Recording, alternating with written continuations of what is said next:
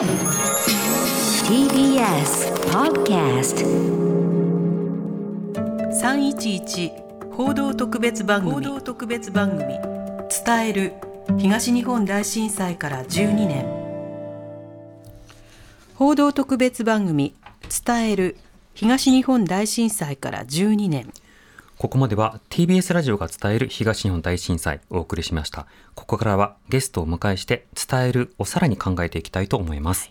ゲストご紹介します。岩手県の一般社団法人大土新聞社の菊池由紀子さんです。菊池さんよろしくお願いいたします。はい、よろしくお願いしまお願いします。えーではプロフィールをご紹介します。菊池由紀子さんは岩手県大槌町生まれ東日本大震災後被災した町民の生活に直結する生活情報や再建情報などを不足に感じ2012年6月に大槌新聞を創刊取材や執筆編集事務処理など一人でこなしました。2016年4月に一般社団法人大槌新聞社を設立。大津新聞は2021年3月に休刊しましたが現在も語り部活動か語り部活動やオンライン勉強会の開催雑誌への寄稿などに取り組んでおられます。はい。さて、あの、菊池さん、今、プロフィールの方でも簡単に紹介しましたけれども、この大津新聞、その創刊の背景やいきさつというのはどういったものだったんでしょうか？す。あ、創刊の背景、はい、はいあのですね、あのまあ震災を経験したんですけども、うん。まあ震災当日から情報不足っていうんですか、ええになって情報の大切さっていうのを痛感したんですね。あのうんマスコミ関係者ではなかったんですけど、はいそれまで情報が大事だと思ったこともない私が情報で大事だなとないっていうのは非常に恐ろしい状態になってっていうことが分かったことと、うん。まあ、ああいう非常時に知りたいのは私の場合は街の情報自分が住んでる街の情報がすごく欲しかったんですね。でその後にその情報のお得る手段としてはいろいろまああったんですけども新聞がありがたいなって思ってあのそこから街の情報を得ることができたんですけどもええそのうちにその結局は大津町の情報だけ探してるのでうんうん。街の情報だけ載った新聞があればいいなとかあとだんだんいろんな新聞読んでると、うんその情報の届け先が違うんではないかなっていうのがこうだんだん分かってきてうん。でその街の情報なんだけど町外じゃなくて町民に届ける街の情報っていうのは町民自ら書くべきだと思って創刊しました。うん。なるほど。はい当初あの街の情報が欲しかったということですけれども、さらに具体的に街のどんな情報が当初は欲しかったとお感じだったんですか？あこれはもうあの刻一刻と変わっていったんですけども、あの本当にあの震災直後は、まあ、被災地の中でも大津町って被害が大きかったので、はい。まあ、例えばまあ全体的にその、まあ、被災状況ですよね。当然最初はこれだけ被災して、まあこうひ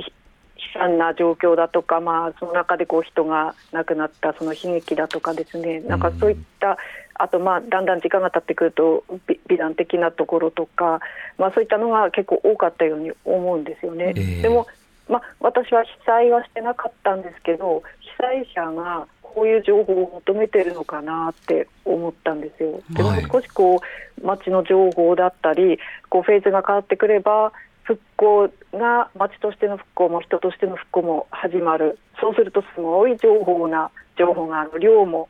あの難しい内容でこう出されてくるので、うん。そういうのをこう分かりやすく、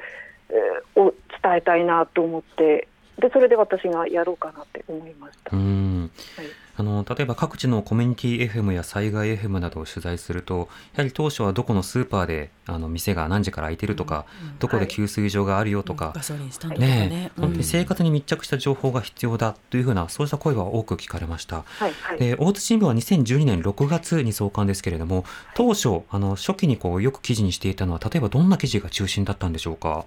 はい、あのおっしゃる通りで、本当に震災直後は、例えば私なんかもガソリンスタンドで、うん。はい。いつあの遠いあのき給油できるかっていう情ね。報が本当にみんな欲しくて欲しくて、でそれはそうでした。でうん。私があの創刊したのは1年以上経った後だったんで、はい。あのーその時にはもう復興も始まっっていていよいよ始まっていてどういうまちづくりにするかっていうところで例えばその防潮堤津波を防ぐための防潮堤がうちの場合はまあ14.5メートルまでになりますよっていう話は回ってるんですけど、うん。なんかじ自分自身14.5メートルってどんな高さなんだろうなって思うとはい。あ例えばビルの建物だったら5階建ての高さだよだとか、うんうん。であとあの盛り土って言ってもともと住んでた土地をかさ上げするんですけど、うんはい。それって各地域によって町内でも各地域によって高さが違うので、うん。ここの地区はどれくらいだよ？例えば今ある施設と同じぐらいだよとか書けば分かりやすいかなと思ったり本当にそこから始めましたね。うん。はい。やはりその分かるっていう実感してもらったり、まあ、図を書いたりとか本当に伝え方の工夫を模索されたんですね。そうですね。あの私自身が本当にあの町に興味がなくて情報をそもそも知らなかったので,、ええ。で新聞を読むこの購読するっていう習慣もちょっとなかったものですから、うん。私がこう分かるんであればきっと皆さんも分かるのかなと思ってそんな感じで書きましたけど。うんなるほど、はい。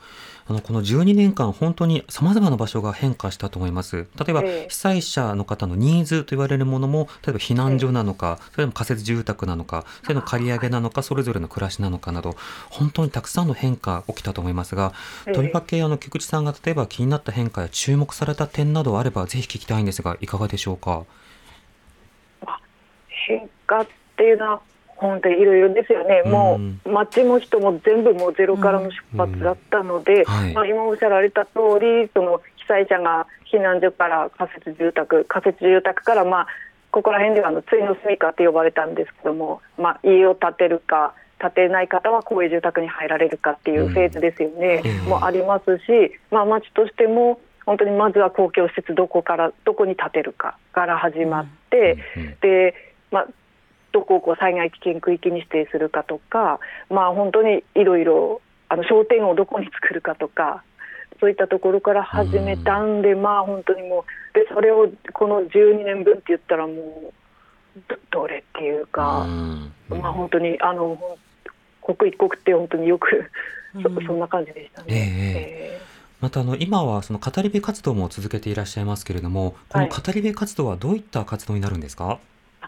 語り部ってあのなんていうんですかね、まあ、被災地どこでもされてると思うんですけども、はい。語り部ってまあいろいろあると思うんですけども、うん。その例えばあの震災、えー当日の経験談だとかでその後、まあ、おかげさまでこう復興しましたっていうようなこの語り部がなんとなくこうメインだと思うんですけどもええ。ななんていうんです私もう少しこうもう一歩掘り下げるっていうんですかね、まあはい基本的なところはお話ししますけどももう少しこうなんて皆さんのだったらどうするかみたいな感じでこうあとそもう少し表示したとか防災掘り下げたところをこう伝えたいなと思って今っていうんですかあの、うん。やってますけども、うん。うん。はいあの本当にね語り部活動をされる方例えば当時何があったとかっていうことを中心に話される方もいればそのええ絵本とか紙芝居とかを使って伝える方などいろんな方がい。ろんな工夫されてますよね。はいはい。うん。そうですね。はい。うん。なおあの菊池さんあの大津新聞は2021年3月に休刊となったわけですけれども、はい。この休刊の背景や理由というのはいかがでしょうか？あはい。あのもともとさっきお伝えした通り町民に町の情報を届けたいと思って始めたんですけども、はい。でそれをまあずっと続けられればよかったんですけども新聞を書いていくうちに私自身がその町を全然知らなかった私が町を知ってで知ると今度そこに疑問を持つっていうんですかね、はい。自分なりの考えを持つようになる。でそうすると今度は他の自治体にこう興味が広がっていく。で、まあ、国内外までにこの興味がどんどん広がっていく。でもそれをこう新聞に書くわけにはいかなかったので、うん。ちょっとこう抑えてた面もあったりであの震災後も、まあ、地震だったり、まあ、台風なんかも毎年のように被害があったりして、えなんかそそこで一番印象的だったのが2019年のあの台風、はい。長野とか福島で被災が大きか大きかった時に、えはい。あの報道で見聞きしたのが防災無線がならなかったとか、うん。あとあの被災役場庁舎っていうんですか役所の庁舎が被災すると思わなかったとか、ええ。逃げるのが遅れたっていうふうに話されてるのを聞いてあそれって自分で、ま、自分の街で起きたことと同じだよなって思ってうん。すごく自分に責任を感じたんですよ。なんか少しでも被災地、まあ、東日本大震災の教訓が少しでもこうなんか還元されて生かされていれば一人でも多くこう命救うことできたんじゃないかなって同じことを言わせなくても済んだんじゃないかなってこううん。だからそこら辺からもう一気にあの情報を伝えるだけではなくてこうみんなで学べるような場、ええ。そしてあの障害向けの情報発信もしたいなっていうのがもう出てきてうん。でそれであの思い切ってそっちの方にこう移ったって感じですけども。はいでも伝える情報共有といった場合にそのやっぱり個別の日常の生活の中で必要な情報をコミュニティで共有するということもあれば対外的に教訓ややっぱり伝えたいこと、いろいろなその学びを発信することなどいろんなレベルのものがあると思いますね。佐哲さんいかがですか、僕あの菊池さんの本をねちょっと読ませていただいたんですけれどもその中であのすごく印象的だったのがその震災被害が大きかった時に、まあ、たくさんこうマスコミの人たちが来てその菊池さんになんかネタ探しに困りませんかっていうふうに言われたと。でもそのはい。菊池さんご自身はその新聞紙面にどういうものを載せるかって悩んだことはなかったですと。たくさんい。ろんなことを載せるものがありますっていうことをお書きになっていてそれがすごく印象的だったんですけど、まあ、その当時のこう、まあ、外からやってくるこのメディアとの温度差みたいなところで何か覚えてらっしゃることってありますか？いやーもうこれは限りなくありますけどもいうーんまあ、あでもあの当然っていうんですかね、まあ、その例えばし同じ新聞でも、うん。全国紙は当然東京都民向けの新聞のように私は思っていて、ええ。あの地元で岩手日報って岩手県の新聞ってあるんですけど、それはあの内陸の県庁所在地がある盛岡市民向けなのかなと沿岸じゃなくて内陸向けなのかなってなんか感じちゃうんですよね。うん。でそれはでも当然読者に向けて書いてるので、それはそれであの視点の違いは当然あってしかるべきだし当たり前なんですけども、はい。なんていうんですかね、まあ、ネタ探しを私最初その意味が分からなくて、うん。何言ってんだろうこの人たちって思ってよくよく考えたらあ,、はい。そっかネタ探しに困りませんかって私に聞くっていうことは、うん。この人たち自身が困ってるんだなって初めて分かって何年か経って。うん。でえー、なんで、ま、私と違ってマスコミに多分報道したいと思って入っただろうに、うん。社員さんとして入っただろうに、ネタ探しに困るってどういうことなんだろうってことすごく最初信じられなかったんですようね。じゃあなんでこの人はマスコミに入ったんだろうって思いましたね。ええだからうんこの根本的にそのやっぱこうなんていうんですかねマスコミの方報道されたいと思って入ったんだろうけどもその全然考えがこう違う方たちなんだなっていうのは、うん。あのいろんなところで感じましたね。うん。はいなんとなくそのイメージというか想像ですが多分その個別のコミュニティだけを取材していたらネタが切れるんじゃないかというその偏見があるのかもしれませんし他方で災害などを伝えたいと思ってもなかなか、えー同じネタをこう伝え続けるっていうことはデスクなどに跳ねられてしまうという経験記者の方がされているのでそうすると毎回角度を変えろと言われる、まあ、そうした葛藤を抱えているのか、まあ、その方とお話したことわからないんですけれどもその発言の背景からちょっとメディアの構造のようなものもちょっと感じてしまうところはありますね。うん。直さんいかがですか？ああの以前菊池さんがあの町町から発せられる情報っていうのが分かりにくいかったから自分で伝えようって思ったっていうふうに、はいあの知りたい情報を細かいことなんだけどあの行政から出されるものっていうのが難しいっていうふうにおっしゃってたじゃないですか。はいえーその辺の課題っていうのはあの菊池さんが活動なさってから変わったりしたんですかね？分かりやすくなったかっていうことですね。あないなないです、ね。なないまんまあのそもそもなんていうんですかね、い。その行政から出されるこの、まあ、広報誌だったり、はい。配布物ってあの震災後は本当にいろいろ出されたんですよね、うんうんチラシ類なんかも。でその復興こうしますよ。さっきのあの防潮堤の高津から含め、あのいろいろ出されたんですけど、もうじそもそも字がちっちゃいしお年寄り多い町で。そうですよね。ででそれでやっぱ行政用語そ多いし、うん。小回りくどい表現するし、うん。多分で今も全然変わってないんですけど、はい。これ分からせようと思って出してるんじゃないんだなっていうのがすごく分かるんですよ残念ながら。で、うん。そこの意識がやっぱりすごく欠けているので、うん。あのそれがやっぱりこのマスコミっていうんですか？あの自治体ではない。マスコミの役目なのかなっては、まあそういうふうに思うんで、うん特にそのそういうものなのかなってあ。思うのと、うんあとあの先ほどあの話された個別の、まあ、はい。ちっちゃい町でネタ切りって話もあったんですけど、それってやっぱりあれだと思うんですよ、例えば私、記者になりたいなとかうん、報道したいなって思えば、なんか大手の方に就職した方にとか、東京の都会の方に行った方がいいと思う人多いかもしれないんですけど、はい。すごい私からしたら大きな勘違いで。うんうん。例えば皆さんみたいにこう東京にいて天下国家を論じてるような方々ってすごくいらっしゃいますけど、ええ。じゃあ皆さんが住んでる町とか出身地とかそこで実地方のどういうことが問題でどういうことが起きてるかっていうのは知らないはずなんですよね。うん。だからよく言うんですけどこの例えばアメリカのその選挙があったとかねアメリカの政治トランプ政権がどうのだとか言ってる方もいますけども、ええ。でもアメリカ行かなくても東京行かなくても私からすればこの大津町って確かに町ちっちゃいんですけど、うん。そのちゃんとこう政治っていうのがあるんですよね。うん。で暮らしですもんなんていうんですか、何もこう大きいところに行かなくても、やっぱりそういうところが欠けてるから、やっぱり東京一極集中にもなるし、東京中心のこの国になっちゃうようなところも、そこはすごい課題として私、感じましたね。うん。ええ。そうですよね。大きい自体は全く関係ない、そうですうん。ねはい、と思います。まあ、そこにも経済もあるし生活もあるし、労働もあるし政治もあるし、何もかものテーマもそね。そして当事者もいるとなことを忘れてはいけないし、うん。そこの声を外に伝えたり内側で共有したりということを重ねていくことがとても必要になってきますもんね。うん。今後あの特にその若い世代であるとかあるいはその、まあ、外の人要はより経験をそもそもしてない方にこういった経験だったということあるいは災害対策などを伝えていくという課題については菊池さん今後どうお考えになっていきますか？あのこれよく言われますよね、はい。震災何年っていうと、すごい報道増えますけど、その中で必ず震災、まあ、だだんだん時間が経ってきて言われるのが、まあ、担い手が少ないだとか、まあ、こう若い方に伝承必要だって言って、あの大津町でも若いため若い方、震災を経験してない方の伝承の担い手必要だってこうなってるんですけど、うん。これ、こう思うのは私だけかもしれないんですけど、その未経験者の方に担い手になっていただくっていう考えももちろん長期的に見れば必要なんですけど、はい。その震災を経験した方って当然まだ、まあ、12年経って亡くなった方もいますけど、うん。結構生きてる、うん。私も含め生きてますし、でその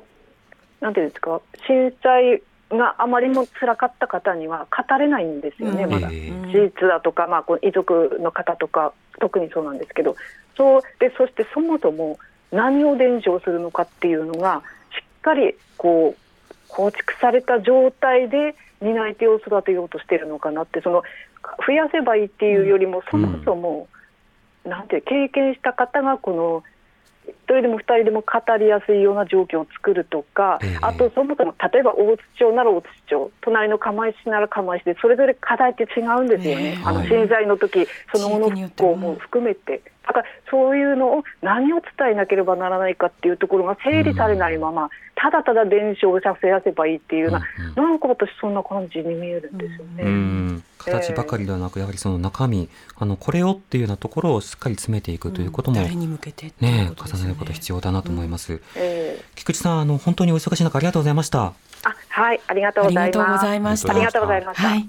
岩手県の一般社団法人大津市新聞社の菊池由紀子さんにお話を伺いました。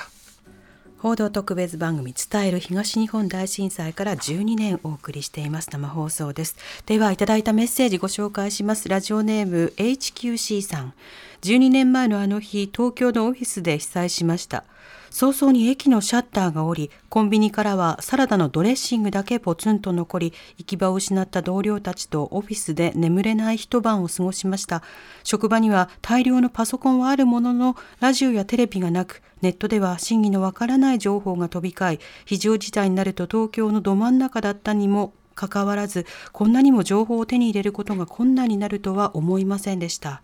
同僚の一人に釜石出身のスタッフがいました。一晩中連絡をし続けましたがその日は結局実家と連絡が取れず。その同僚のご家族津波でお亡くなりになっていました。同僚のご家族が亡くなったことが分かったその日私は電力不足で照明自粛の薄暗い東京から帰路に着いたのですが自動販売機の水だけ赤いランプで売り切れと光っているのを見て同僚のご家族の件と水だけ売り切れている東京の現実になんだか急に動機が激しくなってしまって街中で座り込んでしまったことを今でも覚えていますといただいています。うんそれからね、あの、様々な災害の備えをしてくださいということをラジオでも呼びかけ続けていますし、あの、何かあった時の待ち合わせ場所とか、集合場所とか、そうしたものの呼びかけ、本当に続けていますよね。佐々木さんいかがですか？まあでも本当にあの日こういろんなテンションの人がいたってことを思い出しますね。すごくこう自分をガードするためにものすごくハイテンションの方もいれば、ええ。そういうふうにね今メールいただいたようにこううずくまる方もいてっていうやっぱりあの時の光景とか記憶ってのはやっぱり今一度ね思い返さないといけないなと思いますね。そうですね。どうしても身動き取れなくなる方、あるいはこうやってラジオを聞きながらでももうしんどくなっているという方なども多くいると思います。そうかもしれないですね。はい、うんインフラ、生活、そしてまあ経済だけではなくて心の問題なども含めて大きく焦点となったそうした災害でもありました。さて、間もなくなんですが、東日本大震災発災時刻の14時46分、2時46分となります。はい、これからラジオの前の皆さんと一緒に1分間の黙祷をしたいと思います。1分間静かになります。追悼復興記念式典の音声とともに黙祷をします。あこちらの音声はえ今回は流しません。流しませんね、はい。あでは午後2時46分にに向かっていきます。向かっていきます。はい。はいこの黙祷の季節、いつもね、あの皆さん、例えばテレビを見ながらはい。過ごしているという方もいらっしゃれば、ね。様々。うん。特定の式典に行くという方もいるかもしれません。ねあるいはその都度その都度後になって、あ、黙祷の時間だったんだなというふうに思い出すという方もいるかもしれません。はいそれぞれの日常の中にそれぞれの震災体験があり、この時間に、まあ、それぞれの感じ方というものがあるということ、まあ、そうしたことも考えながら、えーいろいろ思っていただければと思います。それでは黙祷の時間となります。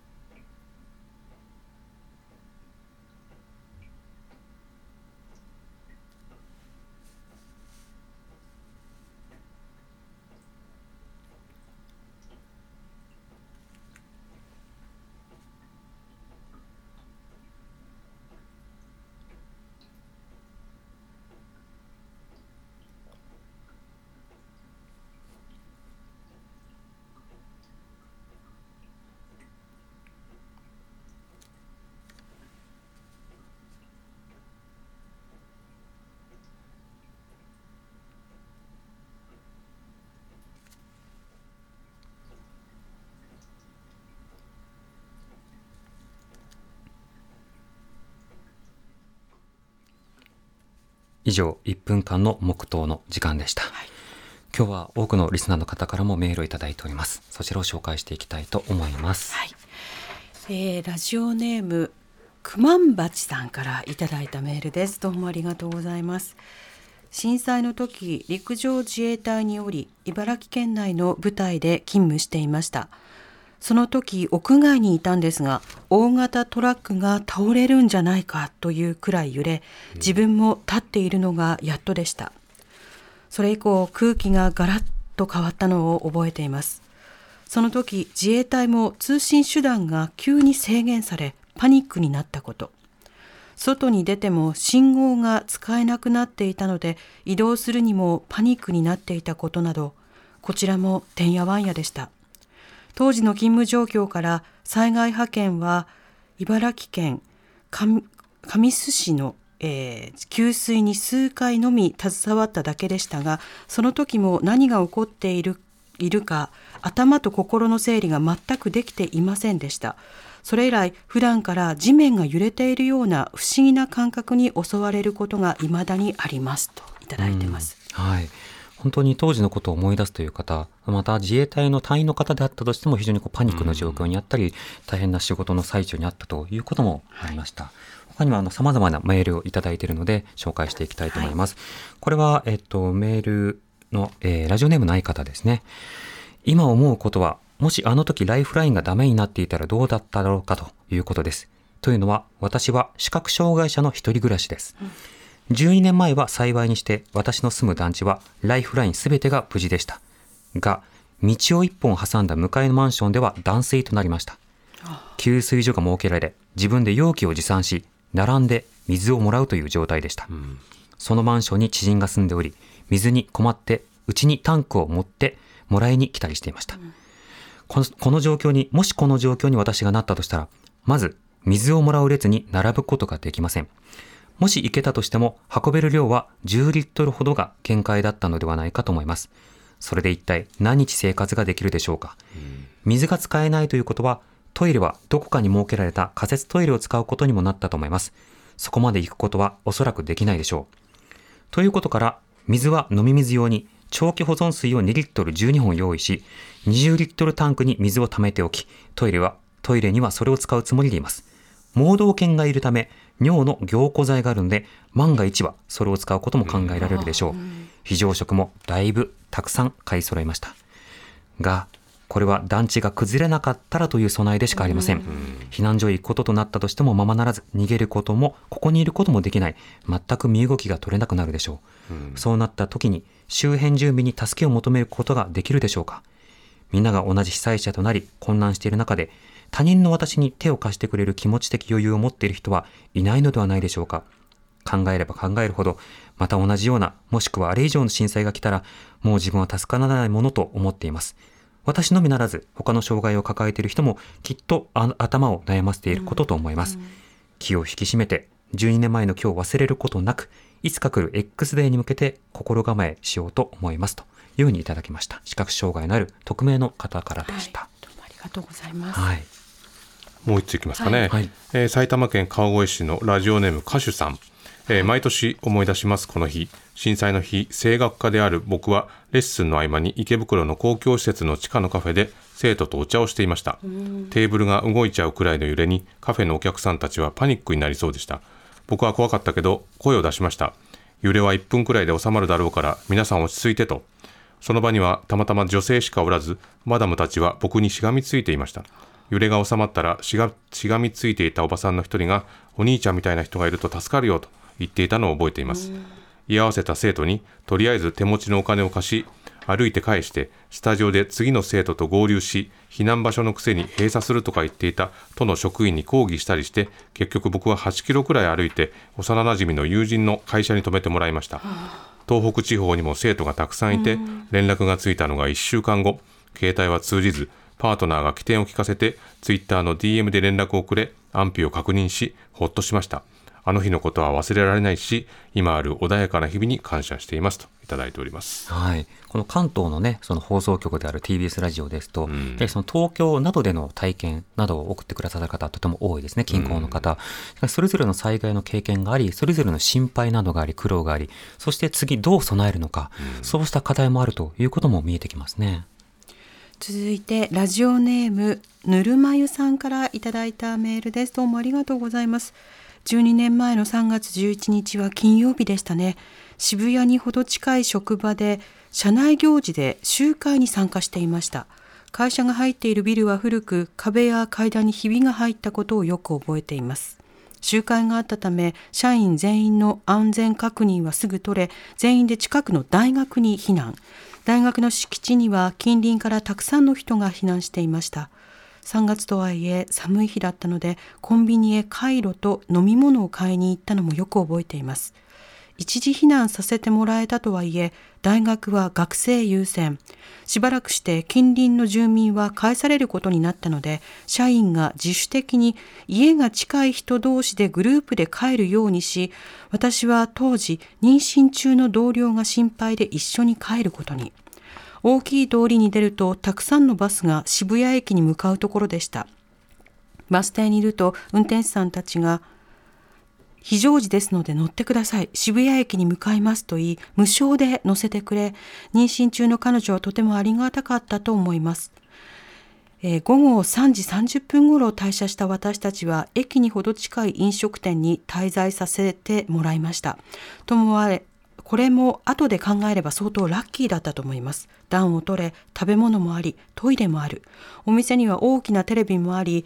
被災状況は逐一変わります。渋谷駅周辺の混雑で混雑混雑も中継でよく映っていました。ただ一つ携帯電話はなかなかつながらず暗くなるまで動けませんでした。あの日から定期的に防災グッズを見直し外出する際は最低でも 350ml の飲み物とチョコレート類モバイル充電器は持ち歩くようになりました。もはやお守りのようです。そして311のヤフー検索の10円募金も毎年欠かさずに参加します。12年経ちましたが渋谷の飲食店で見た津波の映像は決して忘れられません。退職してから連絡は取っていませんが同僚の子も11歳になるんだなと感慨深いですといただいてます。はい。あの地震がどのタイミングで来るのかというのは本当に予想が難しいわけですよね。阪神・淡路大震災は早朝5時46分、はいうん、東日本大震災は2時46分。でも次の地震が例えば深夜かもしれないし、うん、あるいはその昼間かもしれないし、うん、真冬かもしれないし、はい、真夏かもしれない、その時に避難する先、あるいはその避難所が暑いかもしれないし、ものすごく寒いかもしれない、家族と離れ離れかもしれないし、まあいろいろな電気、携帯電話などのインフラが、まあ、通じなくなってしまうかもしれない。そうした時があり得るということを含めて、備えというものが必要になるわけですね。震災特番や震災に関する情報は、今、震災の被害に遭った方々がどうしているのか、そこにはどんな支援が必要なのかを考えると同時に、次の災害に我々はどう備えていくのか、そのことを考えさせられるタイミングでもあるかと思います。佐哲さん、いかがでしょうか？まあでも今日本当にね、いろんな方とつないで、いろんな話を聞いて、皆さんがこうおっしゃってたのがこうやっぱりまだ語れないっていうことがあるっていうことだったり、うん、あるいはこうこうやって表に語ることにためらいがあったり、わだかまりがあったり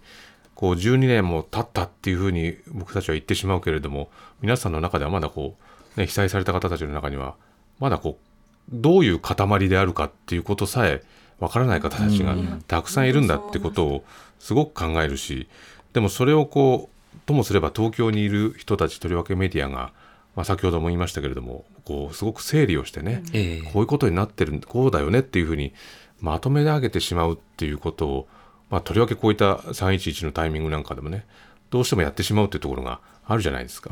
そこをやっぱりこう今一度考えなくちゃいけないなというふうに強く思いましたね。そうですねあのそうした際に例えばメディアメディアで次は自分たちが被災者になった場合の取材はどうするのかとか、ね、あれどうやって局にたどり着こうかとか、うん、いろんなことを具体的な課題として考えていると思いますね。うん、うん、南部さん今日の放送などもいかがですか、もしも考えるには今最大限想像力を働かす、うん、想像力ってでも大変だから、私はぜひあの行ける方は私年末年始にあの岩手の三陸鉄道三陸を回ってきたんですけれども、えー、その場に行くと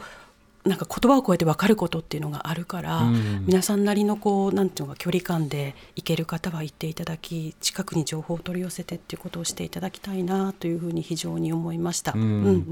まざまうん、伝える形があるから、うん、入ってきたものをどういうふうに処理するかっていうことだけでもそれを考えるだけでも全然違うのかななんて思いました。うんあの未体験の方にとっても話を聞く現地に行くっていうのは、強制的にこう体に刻む一つの手段でもあるんですよね。そしてまたそれだけで全てを学ぶことはできないけれども自分の立場だったらどうしようかというふうに置き換えて考えるということができる。そうしたこともあるかと思います。もちろんね、災害対策というのは、教訓をこうパッケージ化して、水を備えておきましょうとか、ラジオを備えておきましょうとか、そうしたものを伝えるだけでもとても大事なものではあるんです。でも、さらに一歩、そしてさらに一歩一歩というふうに自分の安全、あるいは身内の安全などを確保するという点ではそうした人々の話をじっくり聞くという機会とても大事かなと思いますね。今日リスナーの皆さんからいただいたメールで、皆さんがどうしてたかっていう話を聞くこともねうん、その想像力っていうことを考えるっていうことにつながるなってとっても思いました。そうですね、ツイッターのタイムラインでもね、あの冒頭の部分で、当時の放送、2時46分のキラキラの放送などの音声を聞いて身がギュッとなったという方もいらっしゃったりしました。まあ、それで緊張感があるような放送にここまでお付き合いいただきたこと、本当に感謝します。そして、これからも皆さんのご安全を祈りながら、ラジオで一緒に時間を過ごしていくために、これから災害対策どうしていくのか、共に考えていければというふうに思っておりますね。311報道特別番組。311報道特別番組。伝える東日本大震災から12年。